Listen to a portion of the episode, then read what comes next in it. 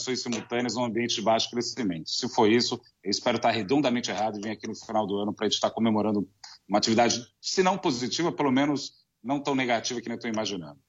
É certo, fechamos por aqui Economia em Foco de hoje. Eu agradeço a participação do Gésder de Oliveira, do André Perfeito, do Fábio Bentes e obrigada a você que esteve com a gente até agora. Eu lembro que a íntegra do Economia em Foco fica disponível no YouTube e no Facebook da Jovem Pan News. Uma ótima tarde, bom final de semana.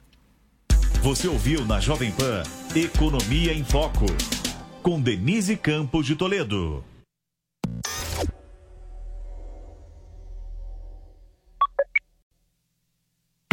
Você que fica ligado na programação da Jovem Pan pode ser também comentarista dos principais assuntos do dia. Como é que é? Fernando Martins, abre as câmeras e os microfones da Jovem Pan para você debater e opinar sobre os temas quentes do noticiário do Brasil e do mundo. Alô? Bom dia, bom dia, Fernando, tudo bem? Bom dia, bom dia, tudo em ordem? De terça a domingo, a partir da meia-noite. É, é, verdade. Tamo junto na Pan. É, você tá aqui na Jovem Pan, meu amigo. Um bate-papo bem humorado que dá voz aos ouvintes e internautas. É, é assim que funciona um programa de rádio, televisão, como na casa das pessoas. Eu convido quem eu quero que vá na minha casa. Mas aqui a gente convida todos. Ao vivo, na Jovem Pan News e no aplicativo Panflix. Obrigado a todas as afiliadas, as emissoras espalhadas pelo país. Tamo junto na Pan. Como é que é? Jovem Pan. A Jovem Pan está com você em todos os lugares e em todos os momentos. Nós vamos andar num veículo terra-via. O mercado trabalha na expectativa de uma redução. De manhã, informação e opinião na medida para começar o dia do jeito certo. A MP da Liberdade Econômica tem que ser aprovada. Quatro membros do alto escalão do governo Pará. No começo da tarde, a equipe de esportes da Jovem Pan entra em campo com você. Estamos juntos mais uma vez para mais uma edição do nosso Esporte em Discussão para você. Para analisar os lances polêmicos e discutir à vontade. Ao longo do dia, nossos repórteres não deixam escapar nada. Tráfico de pessoas. A notícia de última hora. E aquilo que mexe com a sua rotina. Pela marginal do Rio Tietê, em direção a Ayrton Senna, tem agora. Tudo passa pelo microfone da Pan. Viu só? A Jovem Pan está com você o tempo todo. Em som e imagem. Acesse jovempan.com.br. Baixe o aplicativo da Pan e se inscreva nos nossos canais no YouTube. No Esporte em Discussão, você encontra o melhor time de comentaristas esportivos do rádio e da internet.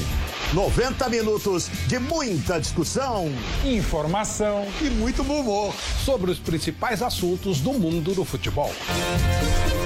Seguimos com o nosso esporte em discussão para você. Já no intervalo aqui a gente já chegou a um acordo, todos acordaram que não há não há como já houve uma convergência ao contrário. De segunda a sexta, na nossa página do Facebook, no AM 620 e no canal do YouTube Jovem Pan Esportes.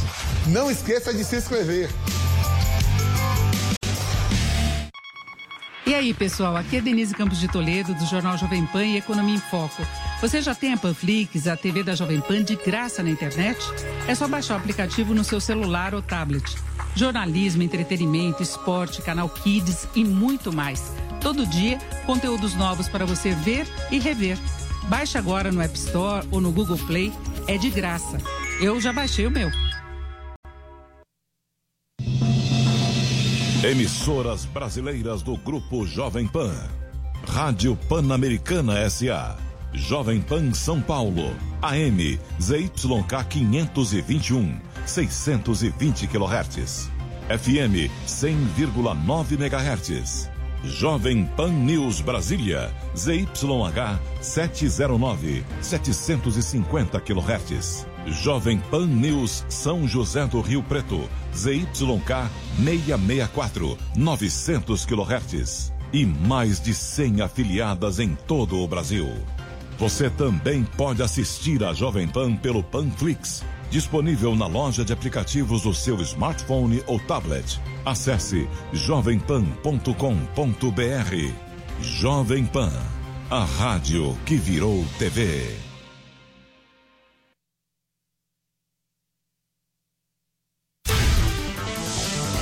Atenção emissoras da rede Jovem Pan News. No ar, Jovem Pan, agora.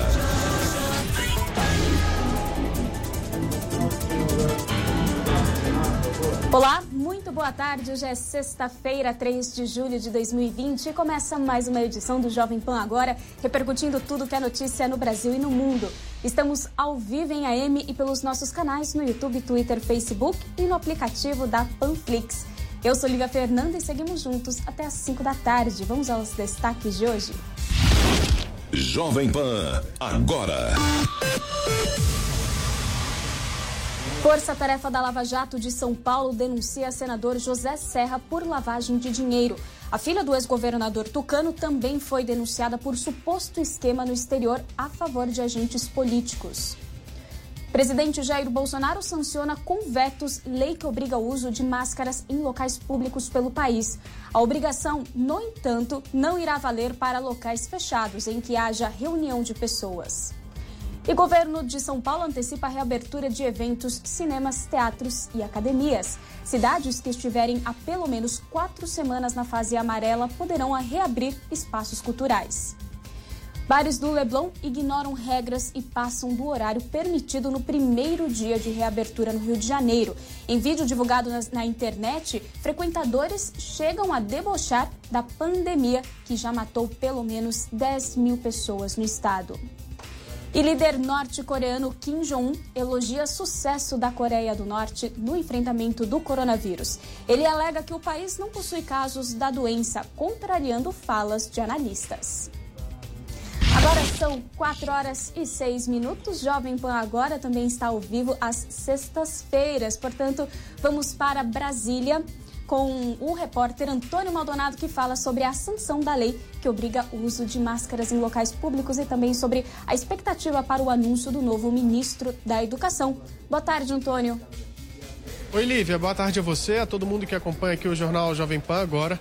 Olha, Lívia, o presidente Jair Bolsonaro sancionou com vetos o projeto de lei aprovado pelo Congresso que trata da obrigatoriedade do uso de máscaras durante a pandemia. Bom, os trechos suprimidos do texto, no entanto, têm gerado muita polêmica.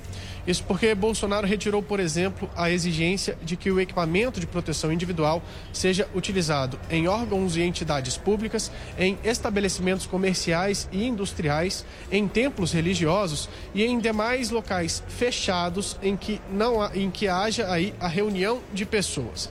O argumento do presidente para vetar esses trechos é que essa parte da lei poderia abrir margem para uma possível violação de domicílio. A questão, porém, e é importante a gente deixar claro, é que não havia no texto qualquer menção sobre a obrigatoriedade de se usar a máscara dentro de casa. Bom, Bolsonaro também vetou o trecho da proposta que obrigava os estabelecimentos comerciais a fornecerem máscaras gratuitamente aos funcionários, que agora vão ter que comprar o equipamento caro caso queiram se proteger, e o que obrigava o poder público a fornecer máscaras à população vulnerável economicamente, que também vai ter que dar um jeito de arrumar o equipamento. E, é, Bolsonaro também excluiu do texto a proposta do Congresso que agravava a punição para infratores reincidentes ou que deixassem de usar a máscara em ambientes fechados.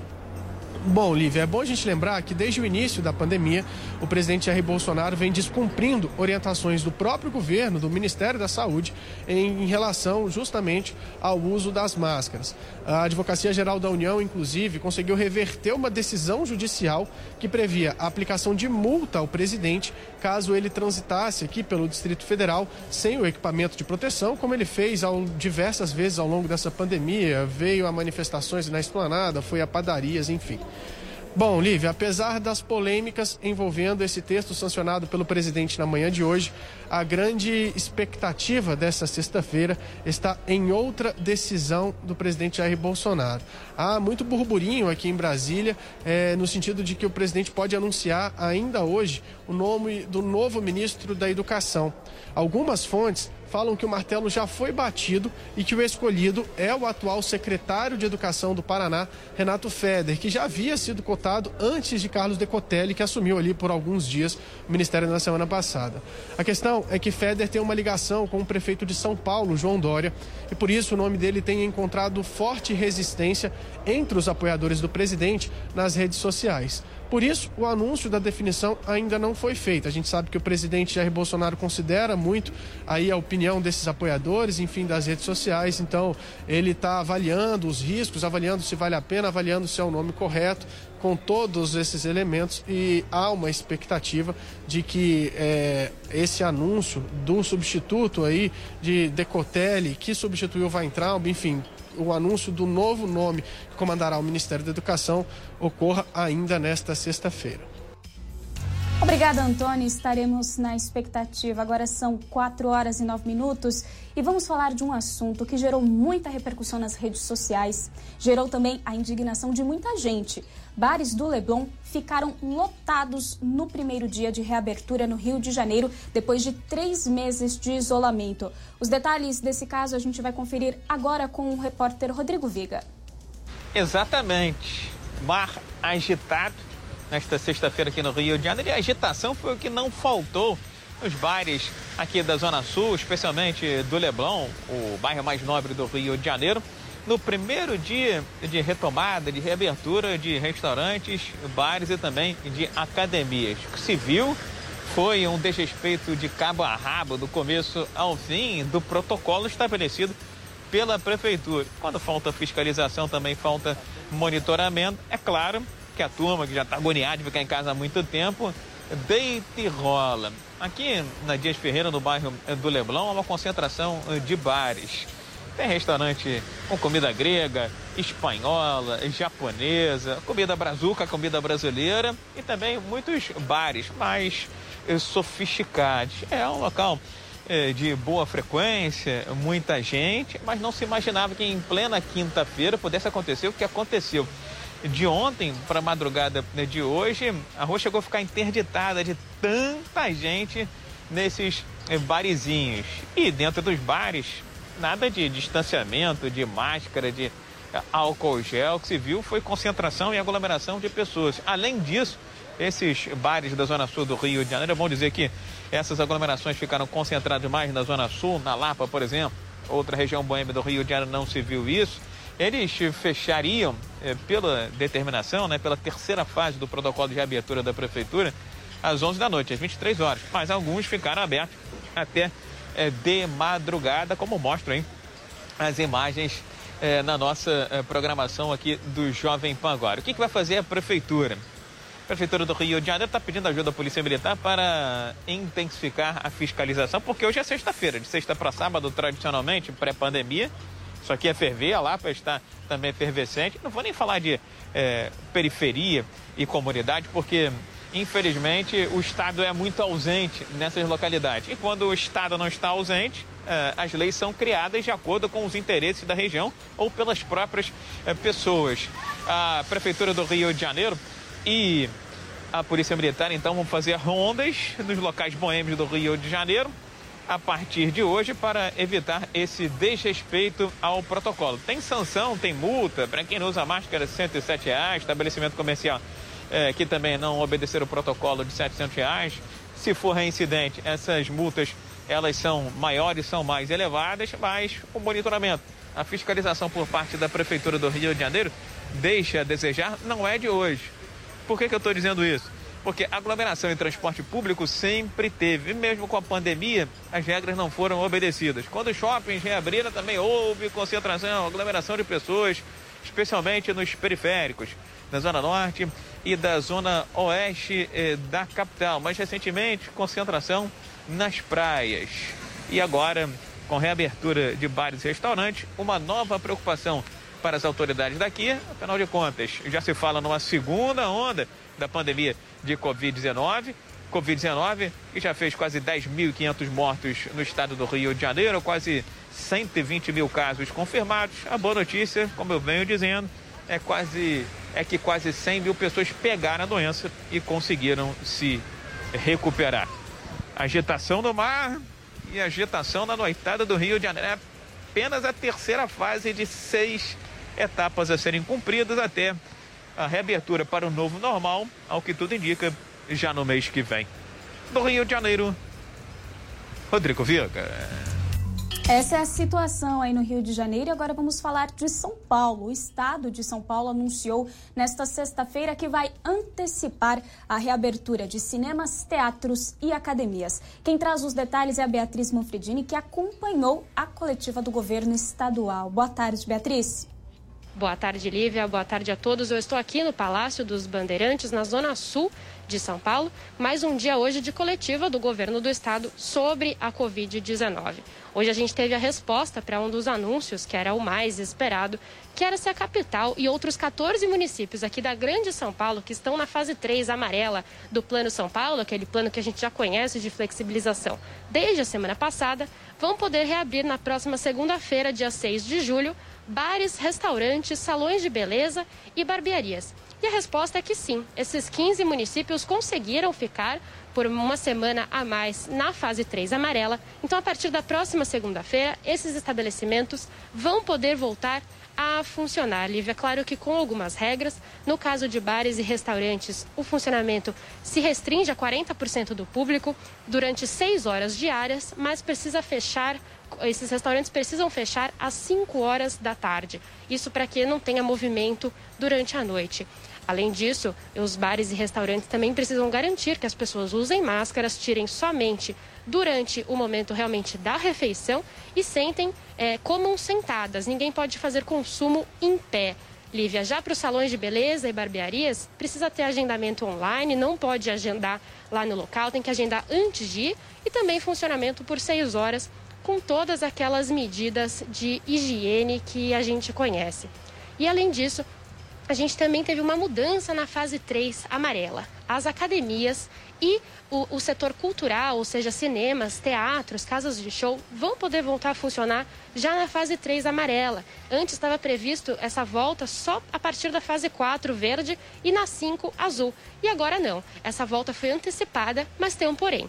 Para que essas academias, cinemas e teatros possam voltar a funcionar, as cidades ou municípios têm que estar durante quatro semanas na fase amarela, essa que a gente está agora aqui na capital. Então, caso haja essa estabilidade de fases durante quatro semanas, as academias vão poder reabrir só para atividades individuais, vale lembrar, com 30% do público, também agendamento prévio e os teatros, cinemas, também dessa forma, com horário reduzido durante 6 horas, 40% do público, distanciamento entre as poltronas e o que é muito importante, com todo mundo sentado, como nos restaurantes. A gente ainda também não pode fazer atividades em pé, nem no cinema, nem em shows, nem em teatros, em nenhuma dessas localidades. Apesar desses avanços, que são boa notícia, Campinas regrediu para a fase 1 vermelha do Plano São Paulo, aquele plano que só as atividades realmente essenciais podem funcionar. Então, fecha comércio, fecha shopping, tudo de novo. Ribeirão Preto também está nessa situação. São as cidades mais citadas como mais preocupantes, em que os leitos, a ocupação de leitos de UTI está maior, os casos estão subindo, mas o governo garante que isso já era esperado por causa da interiorização da doença. A gente está naquela fase que a capital aqui de São Paulo está chegando ao platô, a estabilização de casos, mas os números ainda estão crescendo um pouquinho no interior. Por isso, o governo disse que já era esperado e que está trabalhando nessa, nessa capacidade hospitalar dessas cidades do interior para que não haja nenhum problema. O governo garantiu que não vai haver colapso, que todas as pessoas serão sim atendidas e que essa situação será controlada. Lívia, Hoje a gente não tem ainda o número de casos aqui no estado de São Paulo registrados nas últimas 24 horas. O coordenador do Centro de Contingência do Coronavírus, Paulo Menezes, disse que houve um problema na contabilização, que é automatizada, então que o número de casos deve sair só mais tarde, mas nós temos o número de óbitos nas últimas 24 horas, que foi de 343 mortes. Segundo o Centro de Contingência, esse número foi calculado manualmente. Lívia, e para finalizar, ainda falando sobre as máscaras, o governador João Dória foi questionado sobre o veto do presidente Jair Bolsonaro ao uso de máscaras em templos religiosos, em, em indústrias e ele disse que aqui em São Paulo essa regra não vale. Ele lembrou que há uma decisão do Supremo Tribunal Federal de que os estados têm autonomia para decidir, então que por meios legais as máscaras continuam sendo obrigatórias aqui no estado todinho de São Paulo, sob pena de multa de 500 reais para pessoas físicas ou de 5 mil reais por pessoa sem o equipamento de proteção no caso de estabelecimentos comerciais e finalizou dizendo que caso o presidente Jair Bolsonaro venha a São Paulo, ele também será obrigado a usar máscara. Lívia. Está aí Bia Manfredini trazendo todos os destaques do que foi dito na coletiva que acontece todos os dias do governo de São Paulo.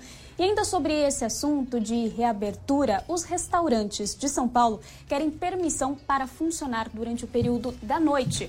Os detalhes dessa história a gente vai conferir agora com o Marcelo Matos. A gente vai conversar ao vivo. Boa tarde, Marcelo. Muito boa tarde, Lívia. Como você disse, né, havia um acordo, houve toda uma discussão, um protocolo de reabertura na Câmara de São Paulo também. E a promessa era que os restaurantes pudessem funcionar até as 22 horas. E essa decisão eh, não agradou, então, o, claro, o município vai seguir as regras do Plano de São Paulo, mas uma decisão que não agradou o setor. Nós conversamos com o Carlos Augusto, que ele é advogado do Sindresbar e ele fala sobre a reação do setor em relação à decisão de hoje. Vamos ouvi-lo.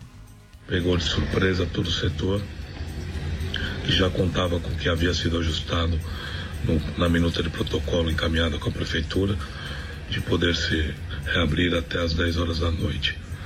Funcionar até as 5 horas da tarde vai prejudicar em muito a grande maioria das empresas do setor, muitas das quais inclusive só funcionavam sempre à noite principalmente pizzarias, restaurantes japoneses e os bares. Ainda contamos com a compreensão das autoridades para que voltem atrás dessa decisão e permitam funcionamento até as 10 horas da noite, pois isso será fundamental para conter a onda de desemprego do setor e para permitir a sobrevivência das empresas. Lembrando que cerca de 30% delas já deixaram de existir aqui na, na capital e cerca de 100 mil pessoas perderam seus empregos. É uma situação bastante delicada. A gente sabe que os setores ficaram fechados um bom tempo, né, Lívia, nessa quarentena, a expectativa de retorno. Os prejuízos vão se acumulando, é, também há o fechamento de muitas empresas, infelizmente. A reclamação dos juros e também dos, das ofertas de crédito que não chega à ponta. Então, algo bastante delicado, mas então a regra é essa, né? E regra é regra. Ah, eles podem funcionar então por seis horas diárias até às 5 horas da tarde. É como a Beatriz disse, né? Não pode, a pessoa não pode ficar em pé, não pode superlotar. Há toda a questão envolvendo a, o distanciamento das mesas é, e as pessoas em pé e 40% também da capacidade máxima. Então, a partir de segunda-feira, o retorno dos bares e restaurantes aqui em São Paulo.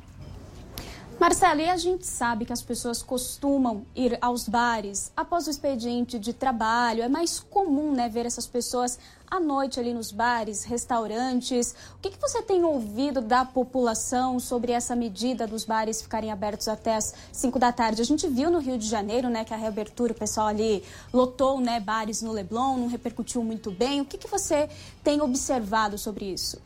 É, o Rio de Janeiro a gente pôde observar, acho que as pessoas estavam com saudade mesmo e todo mundo foi pro bar.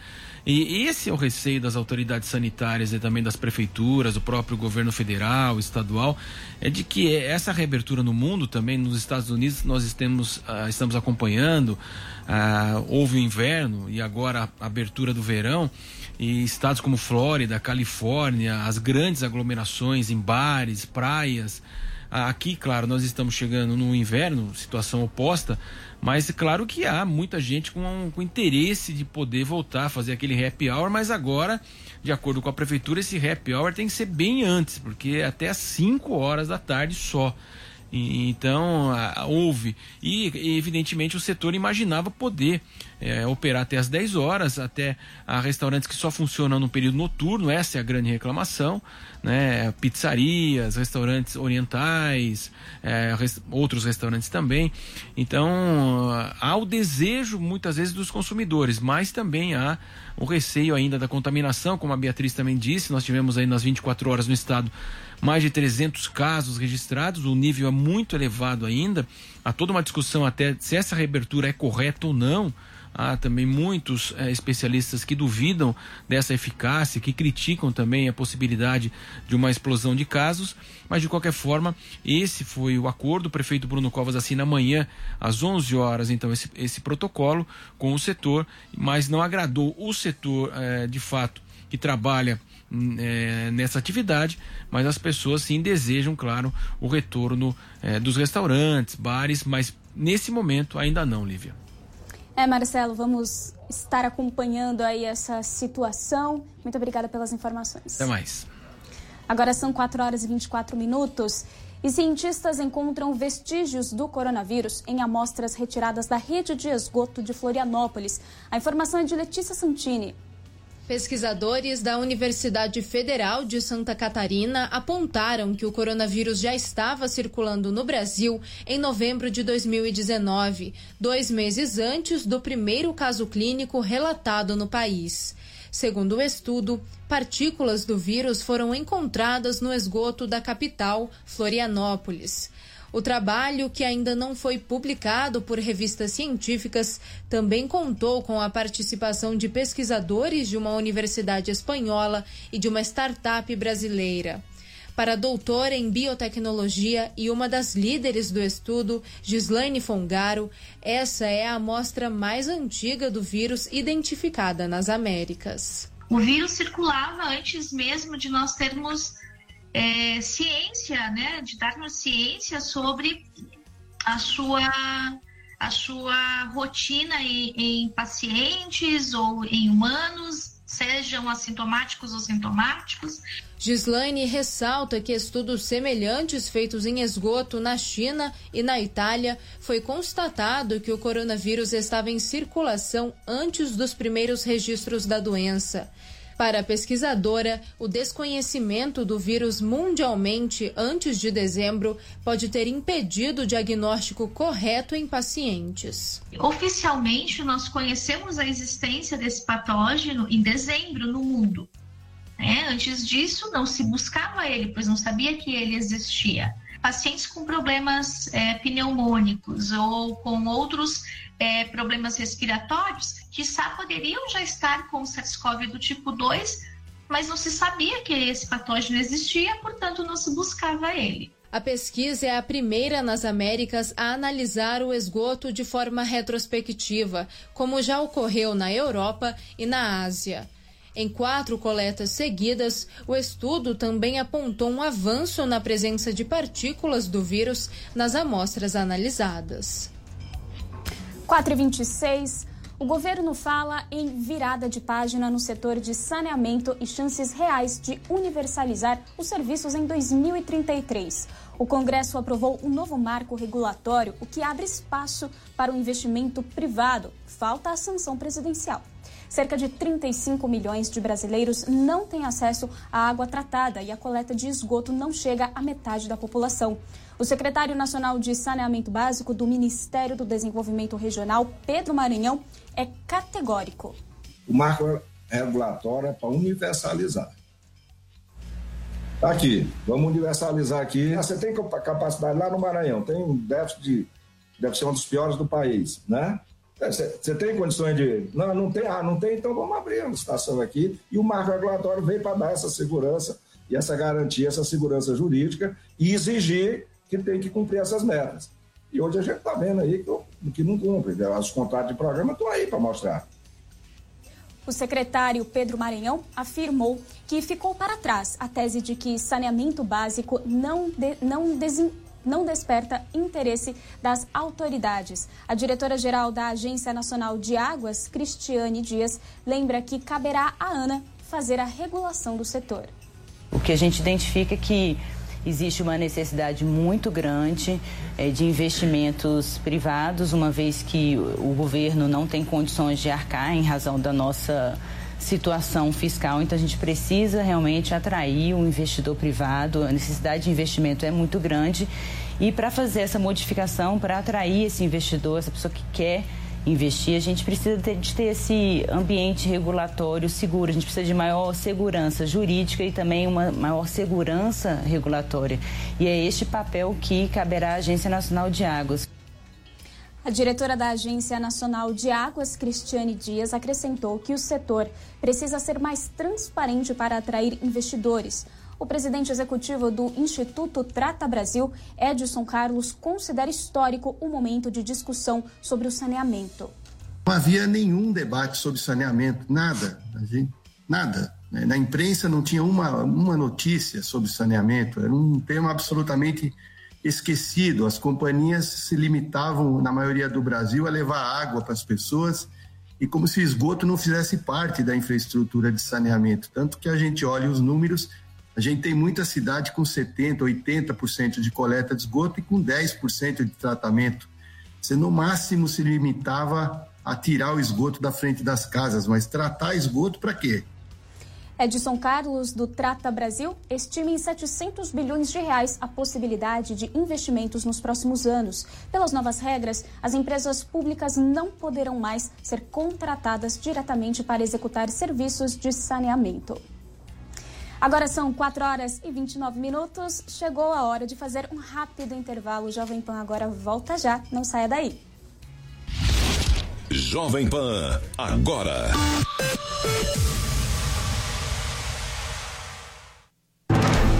Desmistificando o mundo dos negócios. Empreendedorismo 4.0. Um curso de quatro módulos para você aprender a criar, liderar e expandir o seu negócio na nova economia.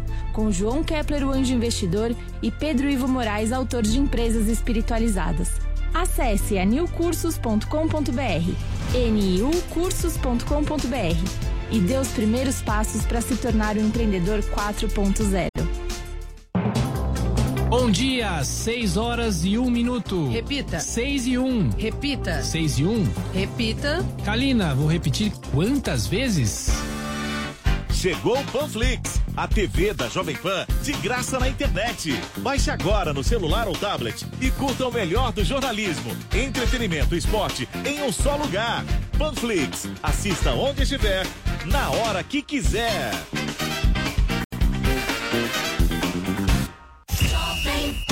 Olá, participe do nosso programa. Mande a sua mensagem de áudio. Quem fala? Boa tarde, Vanderlei. Para o WhatsApp do Esporte da Jovem Pan. Seu nome, onde você fala, o seu time. Anote 11 931 200 620. Eu repito, 11 931 200 620. Esse é o WhatsApp do Esporte da Jovem Pan. Jovem Em 68 anos de história, as lojas 100 já venceram muitos desafios. É por isso que sabemos que o futuro virá, renovando as esperanças e trazendo novas oportunidades para todos.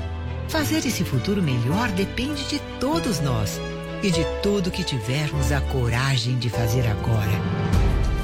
Mesmo com nossas lojas fechadas, continuamos com nossos 11.800 colaboradores empregados.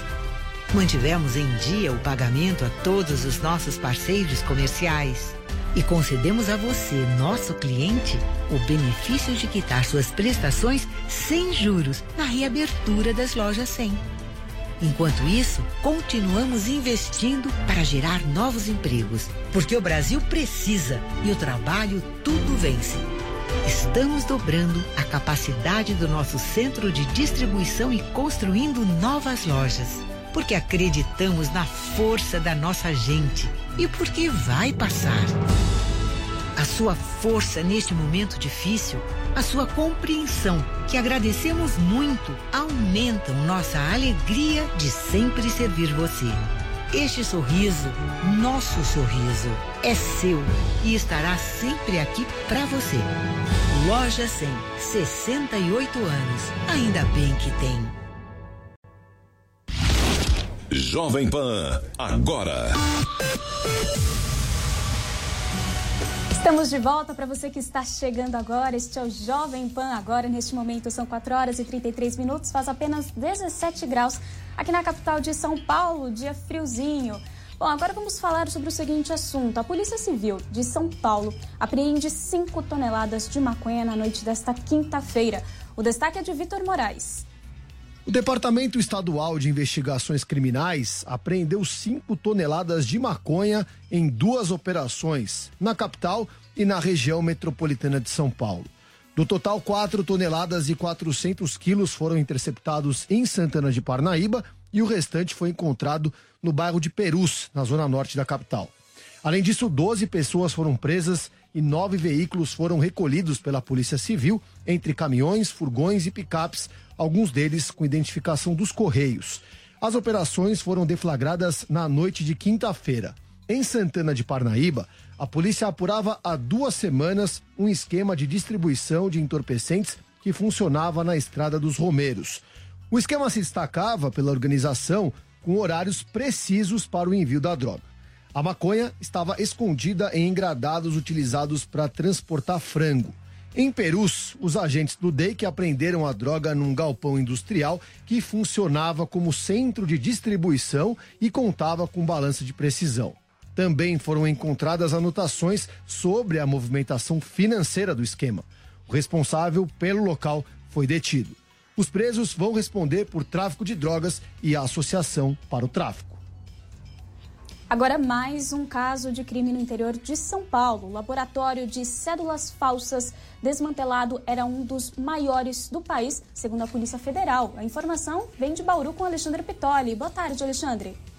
Boa tarde, Lívia. Boa tarde para você que acompanha mais esta edição do Jovem Pan agora.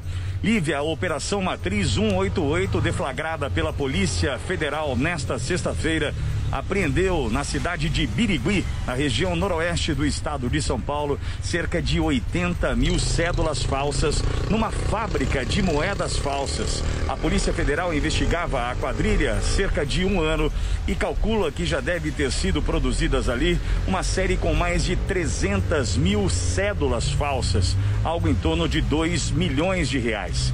Três pessoas foram detidas e vão responder por organização criminosa e também por falsificação de moeda. O que chamou a atenção da Polícia Federal na apreensão desta sexta-feira foi a qualidade da impressão das moedas falsas. A fábrica, repito, ficava na cidade de Birigui, no interior paulista. Bom final de semana, Lívia. Alexandre Pitoli, para a Rede Jovem Pan. Obrigada, Alexandre, para você também. E a Força Tarefa da Lava Jato de São Paulo denunciou o senador tucano José Serra por lavagem de dinheiro. Os detalhes do caso a gente confere agora com Daniel Lian. Boa tarde, Lian.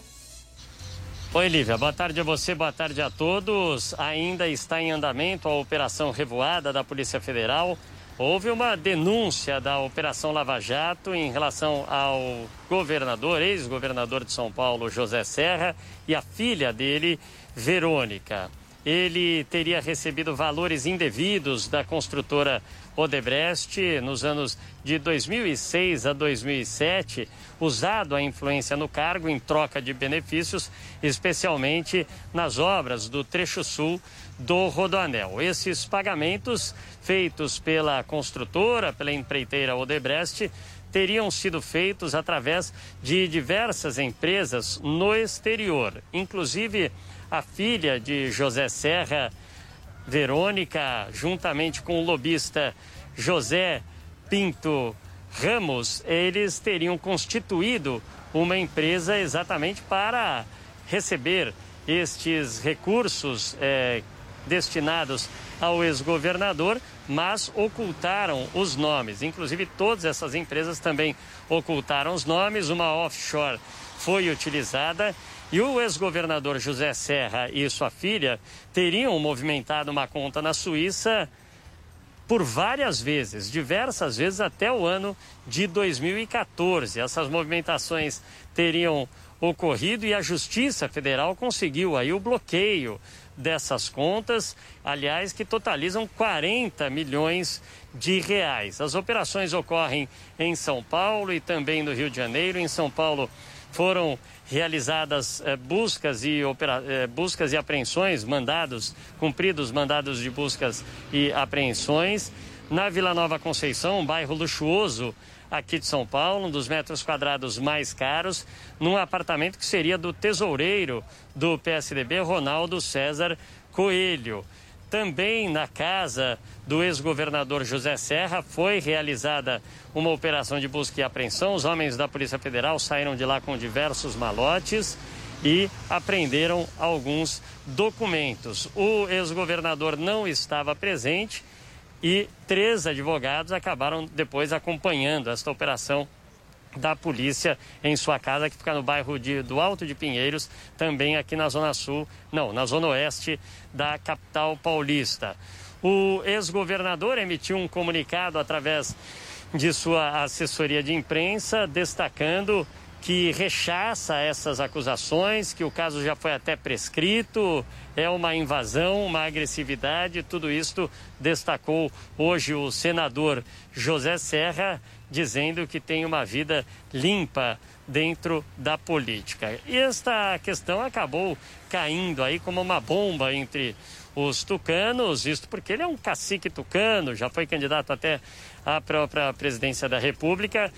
O governador de São Paulo, João Dória, destacou que é um lavajatista. Ele defende a Lava Jato, mas diz que tudo tem que ser julgado, apurado com muita tranquilidade para que não haja uma condenação prévia sem saber de todos os fatos. Já o prefeito de São Paulo, Bruno Covas, destacou que, na ocasião de um outro caso envolvendo um outro cacique tucano, Aécio Neves, foi duro na ocasião, mas disse que desta vez o caso é distinto, não houve nenhum áudio e que tudo ainda precisa ser apurado. O fato é que as diligências da Operação Revoada ainda continuam e desta vez pegando o alto escalão tucano. Lívia. Obrigada, Lian. Agora são 4h40.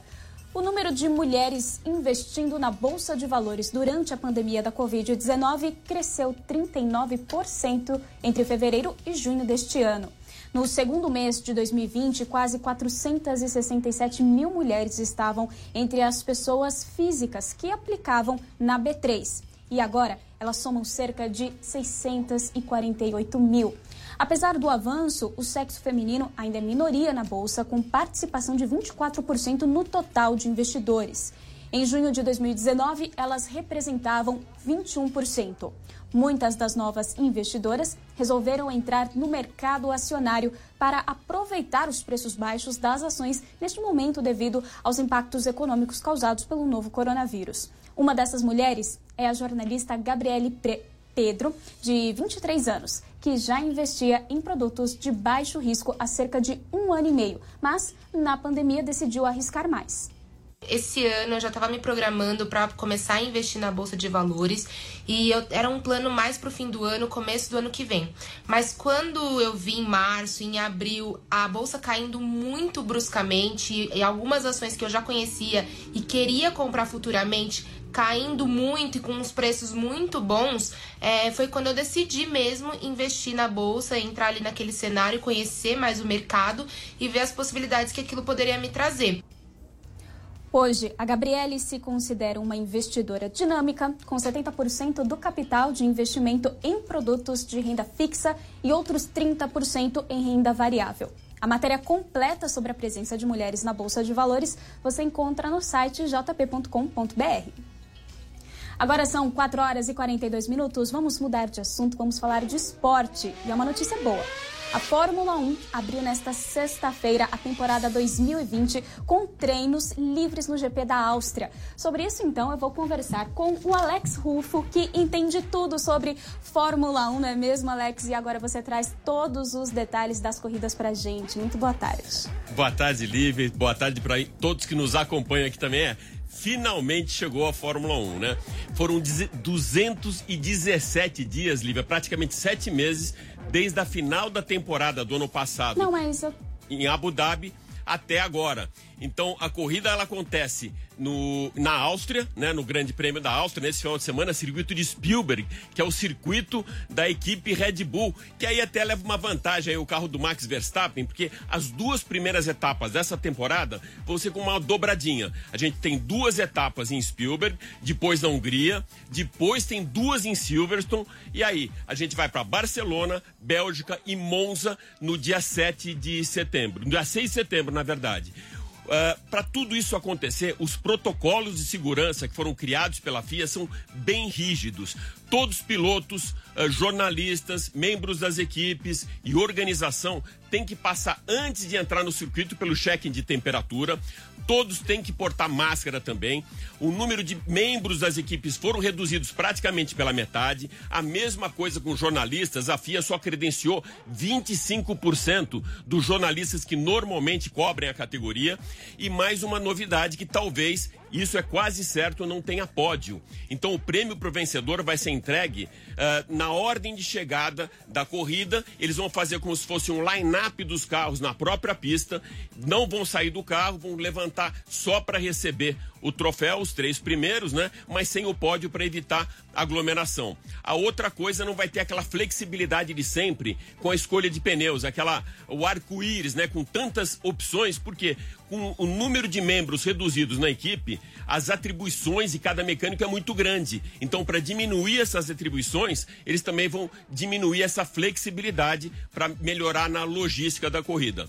Como eu falei antes, a, embora a Red Bull leve vantagem, porque esse carro da Red Bull ele foi totalmente desenvolvido ali no circuito de Spielberg, que é a casa da Red Bull. O circuito é da Red Bull, na verdade, o túnel de tempo está lá, então esse carro nasceu lá. Mas logo pela manhã de hoje, né, nos dois primeiros treinos livres, a Mercedes saiu na frente fazendo dobradinha, com Hamilton e Bottas no primeiro treino e com Hamilton e Bottas de novo no segundo treino. Amanhã a gente tem a classificação, domingo tem a corrida às 10 horas da manhã, mas já apareceu um embrólio, né? Volta a corrida e voltam os protestos também.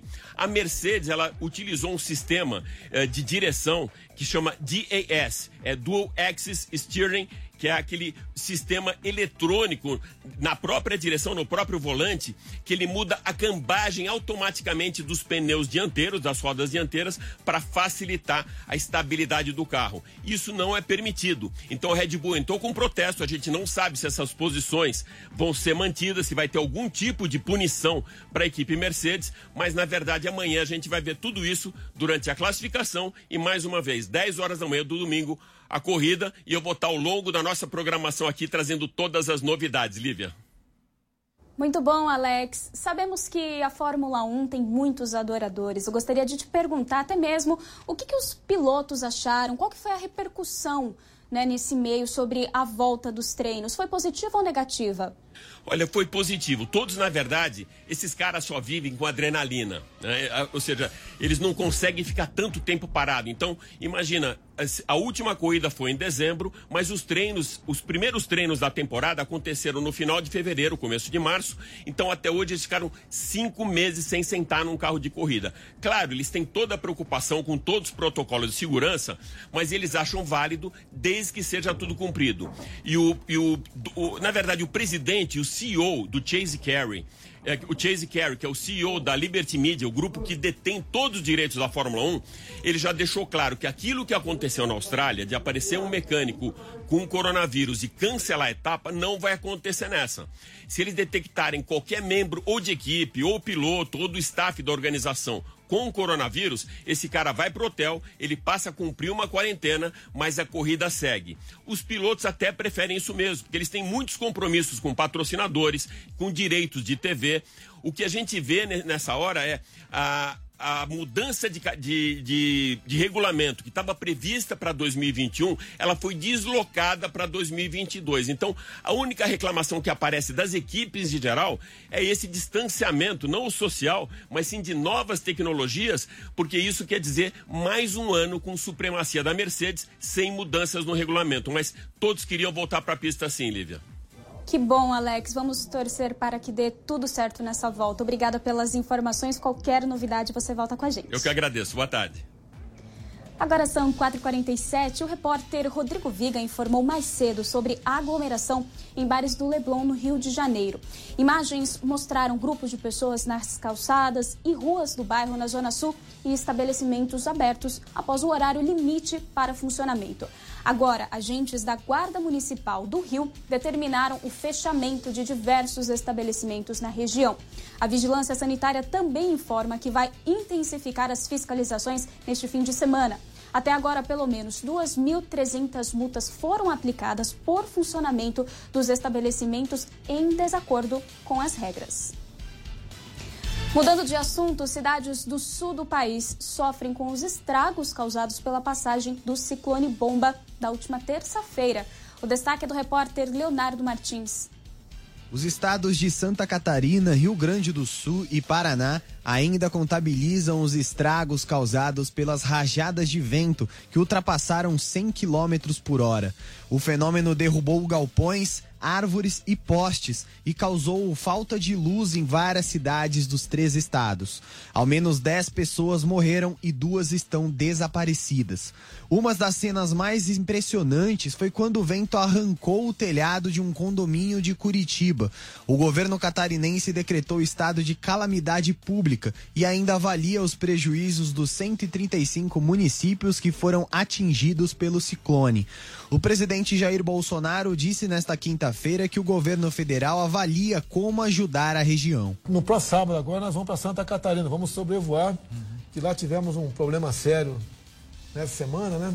Ciclone bomba. Ciclone bomba. Confesso que eu nunca ouvido falar isso aí. Estaremos à, à disposição no que for possível atender aí a, a reconstrução né, de parte é, desses estados. E ajuda humanitária também. O ministro do Desenvolvimento Regional, Rogério Marinho, já conversou com os governadores dos três estados da região sul do país e prometeu disponibilizar recursos para ajudar na reconstrução dos estragos causados pelo ciclone bomba. Agora são 4 horas e 50 minutos. Vamos falar da situação do coronavírus no Brasil e no mundo. De acordo com o último boletim do Ministério da Saúde, nas últimas 24 horas houve 1.252 novos óbitos e 48.105 novos casos aqui no Brasil. No total, o país tem 61.884 mortes e 1.496.858 casos desde o começo da pandemia. O líder norte-coreano Kim Jong-un elogiou o sucesso brilhante de seu país ao enfrentar a pandemia de Covid-19. A Coreia do Norte fechou as fronteiras e isolou sua população há seis meses.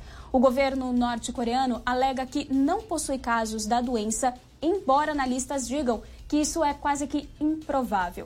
No mundo, já são mais de 11 milhões de casos confirmados, com mais de 500, 526 mil mortes e cerca de 6 milhões de pessoas recuperadas pela Covid-19. Agora são 4h51. Autoridades proíbem Nicolás Maduro de retirar 30 toneladas de ouro da Venezuela no que, que estão na Inglaterra. A informação é de Camila Yunis. A justiça britânica negou o pedido do ditador da Venezuela, Nicolás Maduro, de acessar o ouro venezuelano que está na Inglaterra. Ficou decidido que o autoproclamado presidente interino, Juan Guaidó, é quem terá acesso às 30 toneladas do metal, que equivalem a cerca de um bilhão de dólares. As autoridades britânicas reconhecem Guaidó como representante legal do país e consideram o regime do chavista como uma doutrina ilegal e de voz única. O opositor já havia entrado com um pedido às autoridades britânicas para que o ouro não fosse entregue a Maduro, que solicitou o montante alegando ser necessário utilizar esta verba no combate ao coronavírus na Venezuela. Mas a justiça inglesa não acatou. A representante do governo chavista, Delcy Rodrigues, considerou a decisão como absurda e alucinante e acusou Juan Guaidó de orquestrar um plano de ações para roubar o dinheiro pertencente ao povo venezuelano. O líder da oposição comemorou a decisão pelas redes sociais. Ele disse ter recebido o reconhecimento da corte inglesa e afirmou que o ouro permanecerá no país, protegido do que ele chamou de as garras da ditadura. Ainda no cenário internacional, Estados Unidos registram um número recorde de casos de Covid-19 em um só dia. Vamos a Nova York com a Mariana Junjacomo, que tem mais informações. Boa tarde, Mariana. Olá, boa tarde, boa tarde a todos. É isso mesmo, os Estados Unidos registraram só na quinta-feira mais de 53 mil casos de Covid-19. Esse foi o maior número de casos registrados em um só dia desde o começo da pandemia aqui no país, de acordo com a Universidade Johns Hopkins. Ao todo, os Estados Unidos já registraram mais de 2 milhões e 700 mil casos da doença. Agora, amanhã é o dia da independência dos Estados Unidos, feriado de 4 de julho, em que muita gente normalmente viaja, vai para a praia, aproveitar o verão, né, as altas temperaturas. se encontrar com amigos e familiares. Só que neste ano, as autoridades estão pedindo para as pessoas adiarem as comemorações por causa da pandemia. Inclusive, várias praias pelo país vão estar fechadas, como por exemplo algumas praias na região sul da Flórida. Agora, enquanto os especialistas pedem para que as pessoas evitem as aglomerações nesse 4 de julho, né, que deve ser um 4 de julho atípico, o presidente Donald Trump viaja para Dakota do Sul, onde ele vai participar de um show de fogos no Monte Rushmore, aquele monumento com as figuras ali, os rostos de quatro presidentes muito importantes para a história dos Estados Unidos. Isso tem gerado aqui muitas críticas ao presidente, porque ele vai participar desse evento que acontece então hoje à noite, esse show de fogos. É um evento que deve contar com 7.500 pessoas sem distanciamento social e sem uso obrigatório de máscaras. Os organizadores já disseram que vão distribuir máscaras gratuitamente, mas as pessoas não vão ser obrigadas a usar. E essa é a primeira vez em 10 anos que acontece um show de fogos no 4 de julho lá no Monte Rushmore, porque esses shows de fogos foram cancelados por um tempo por causa de preocupações com o meio ambiente e com os povos indígenas que vivem ali naquela região. Então, por causa de tudo isso, também há protestos marcados para hoje para essa participação do presidente Donald Trump neste evento. E eu continuo por aqui, é claro, acompanhando né, tudo isso que acontece nesse pré-feriado importante aqui nos Estados Unidos. Volto a qualquer atualização. De Nova York, Mariana Janjacomo. Obrigada, Mari. Agora veja só que situação inusitada. Com a limitação de viagens turísticas por causa da pandemia de coronavírus, um aeroporto em Taiwan começou a oferecer uma possibilidade inusitada. São proporcionados voos de mentira, no qual os interessados fazem o check-in, passam pelo controle de segurança e até embarcam no avião. Mas a experiência de viagem acaba no chão, já que a aeronave nunca sai de solo. Cerca de 7 mil pessoas se inscreveram para participar e os vencedores são escolhidos aleatoriamente. Na última quinta-feira, 60 pessoas embarcaram em um Airbus A330 da maior companhia aérea de Taiwan, a China Airlines. Uma vez acomodados, os participantes receberam todo o serviço de bordo, que inclui explicações sobre métodos de prevenção ao coronavírus. O país fechou grande parte das fronteiras em meados de março e desaconselhou viagens ao exterior, a menos que fossem absolutamente necessárias. Com menos voos em operação, o número de passageiros despencou 64% nos primeiros cinco meses de 2020. Para o aeroporto, a experiência serve como publicidade para mostrar as reformas concluídas no período de lockdown. Isso que é saudade de viajar, né? Quem aí não tá com vontade de viajar?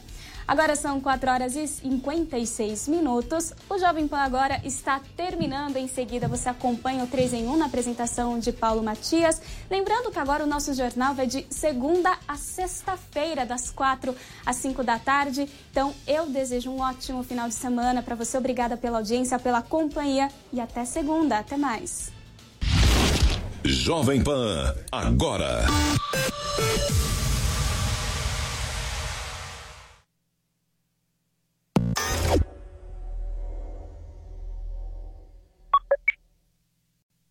O ouvinte conectado participa da programação Jovem Pan pelo WhatsApp 11 931 17 0620.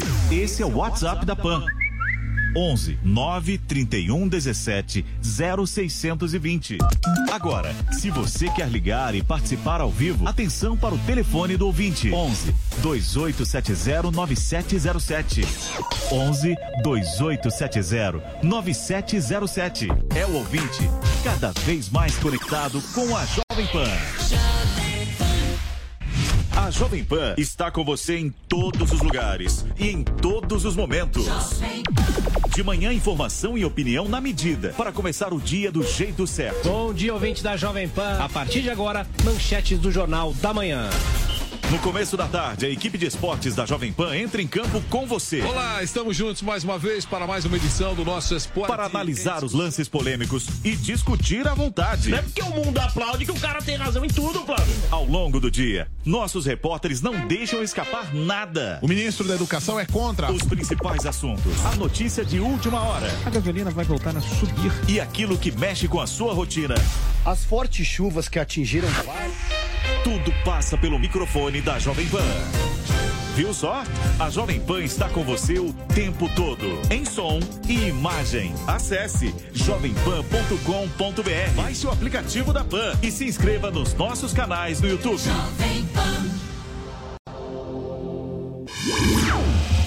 Quer ser uma pessoa bem informada? Eu tenho uma novidade para você. Agora você pode receber todo o conteúdo exclusivo da Jovem Pan diretamente na sua caixa de e-mail. Assine nossa nova newsletter e tenha acesso ao melhor conteúdo de política, economia, esportes e entretenimento diariamente às 10 horas da manhã, logo após o Jornal da Manhã.